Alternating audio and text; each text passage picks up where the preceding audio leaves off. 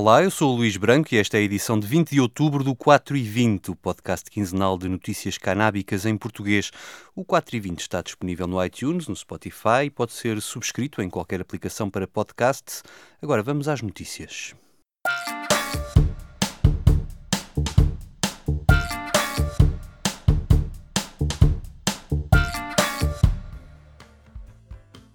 Os portugueses votaram e os partidos que tinham a legalização da cannabis nos seus programas alargaram a sua influência no Parlamento.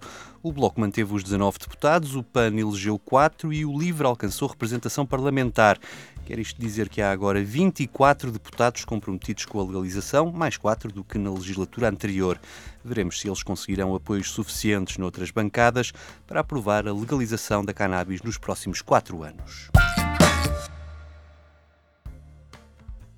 Em novembro, Portugal acolhe a segunda edição da Conferência Internacional sobre Cannabis Medicinal, depois do sucesso da conferência do ano passado, em Lisboa, que juntou mais de 400 participantes de 17 nacionalidades. A organização, que pertence ao Observatório Português da Cannabis Medicinal, decidiu duplicar a conferência e levá-la também ao Porto. Assim, as sessões em Lisboa, no auditório da Ordem dos Contabilistas Certificados, têm lugar a 8 e 9 de novembro e no Porto a 22 e 23 do mesmo mês, no Hotel Sheraton. O modelo da iniciativa mantém-se. No primeiro dia há conferências com nomes sonantes da ciência e medicina de vários países e no segundo dia o programa divide-se em workshops. A entrada é paga e pode ser adquirida no site pmc2019.pt. E quem estiver no Porto nos dias 23 e 24 de novembro pode também assistir à terceira edição da Canadouro, a Feira Internacional de Cânhamo do Porto, como sempre no edifício da Alfândega. A iniciativa pretende ajudar a dinamizar o mercado canábico nacional, com espaço para as empresas apresentarem os seus produtos e a sua capacidade de inovação. O programa conta ainda com conferências sobre cooperativas de cânhamo, o uso do cânhamo na construção, a história do cânhamo em Portugal e das associações de doentes utilizadores de cannabis em Espanha, entre outros temas. A presidente do Observatório Português da Cannabis Medicinal vai apresentar o seu livro, Uma Mãe de FIRES, o acrónimo de Febrile Infection Related Epilepsy Syndrome, a epilepsia refratária de que padece a sua filha desde os 10 meses de idade e que mudou as suas vidas para sempre. Há muito para ver e ouvir nesta Canador 2019 e eu conto ter aqui no próximo 4 e 20 o diretor do evento, João Carvalho, para descrever o que podemos esperar desta edição da feira. Até lá podem ir comprando os bilhetes no site canador.pt. Por apenas 8 euros têm acesso aos dois dias da feira. O bilhete diário custa 6 euros.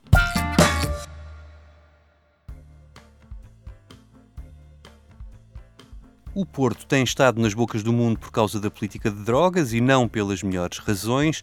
Tudo começou num debate na Assembleia Municipal, no início do mês, acerca da insegurança dos moradores de alguns bairros onde se trafica e consome a céu aberto. O presidente da Câmara, Rui Moreira, resolveu adotar uma postura que não se via desde o século passado e defendeu abertamente o regresso da criminalização do consumo para os utilizadores de drogas da cidade.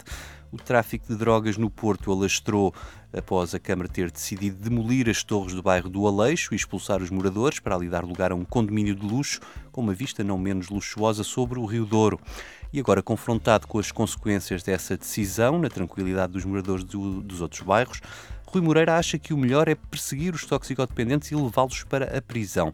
Ora, este é o mesmo Rui Moreira que tem adiado a instalação das salas de consumo assistido na cidade, com os habituais pretextos da guerra de capelinhas entre a autarquia e os serviços de saúde dependentes do governo sobre quem é que vai pagar o projeto. Ou seja, em vez de arranjar um teto para os utilizadores de drogas injetáveis poderem consumir em segurança e com privacidade no local onde tenham acesso a cuidados de saúde e saídas para o tratamento, o autarca acha que mais fácil e mais barato pôr a polícia a escorraçar os consumidores e a levá-los para a esquadra.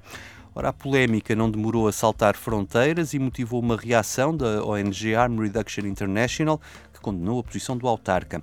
Esta ONG, que tem papel consultivo junto das Nações Unidas, diz-se espantada, até porque Rui Moreira foi um dos oradores na conferência que a Harm Reduction International promoveu em abril, no Porto, onde ele anunciou pela enésima vez a criação de uma unidade móvel de consumo assistido. Depois das críticas, a autarquia veio dizer que tudo não passa de um mal-entendido e que Moreira se referia a introduzir a criminalização em contextos específicos, como o caso das escolas, em que há consumo de drogas injetáveis nas proximidades e em que a polícia pouco pode fazer para o impedir.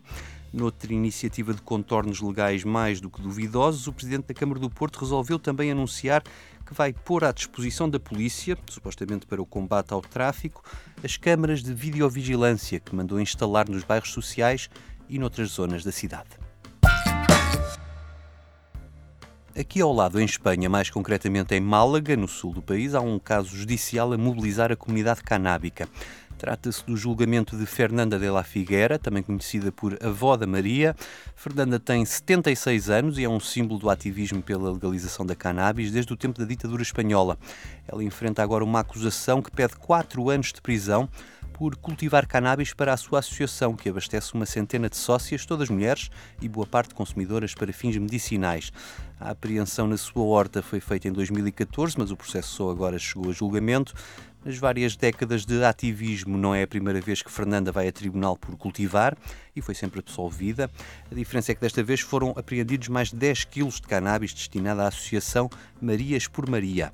Fernanda define-se como uma feminista apóstola do autocultivo e criou em 1996 a Associação Ramon Santos de Estudos da Cannabis na Andaluzia. Já esteve no Parlamento Europeu e no Parlamento e Senado espanhóis para falar da sua experiência junto com outros especialistas do tema da cannabis e foi também porta-voz para a Espanha da ONG europeia ENCOD, para além de ter fundado o primeiro partido político canábico espanhol e a Federação de Associações Canábicas do país vizinho. No dia 30 de outubro, dia marcado para o julgamento, vai realizar-se uma Marcha Verde por Fernanda, em Málaga, que contará com a presença de vários coletivos e associações canábicas de outras regiões de Espanha. Ainda na atualidade internacional, a Alemanha continua a ver crescer o número de utentes do programa de cannabis medicinal. É o que dizem os números do segundo trimestre deste ano, quanto às comparticipações do Estado, que subiram 74% face ao mesmo trimestre de 2018.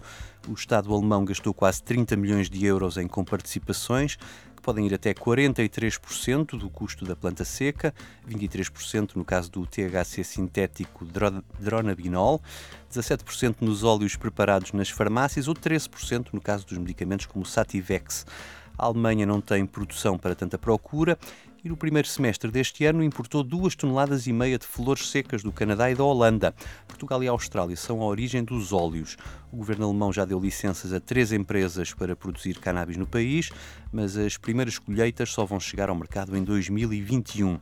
No final de agosto, a canadiana Tilray anunciou a sua primeira entrega dentro do espaço europeu. A cannabis produzida em Cantanhede, em Portugal, no valor de mais de 3 milhões de euros, teve como destino a Cana Medical, uma das distribuidoras com licença de importação na Alemanha.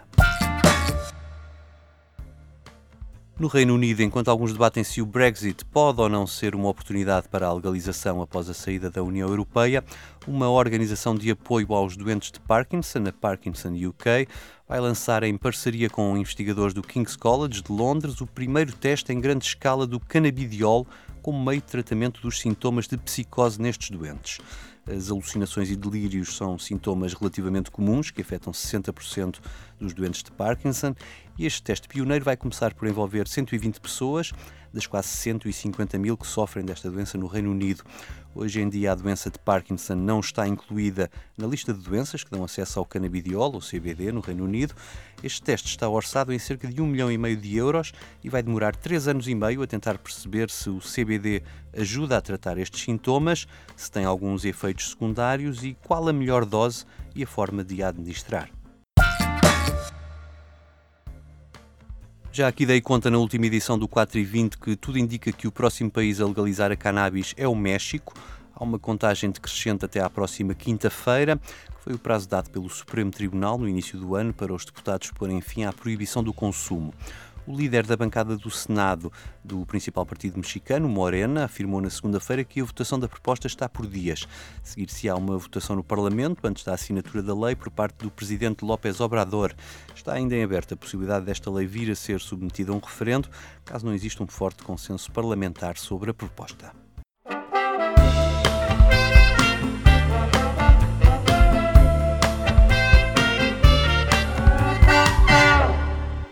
Termino com um momento musical. Esta sexta-feira os Pixies estão de regresso a Lisboa, ao Campo Pequeno. Deixo-vos com este Gouge Away, lançado há 30 anos. Eu volto no dia 4. Até lá.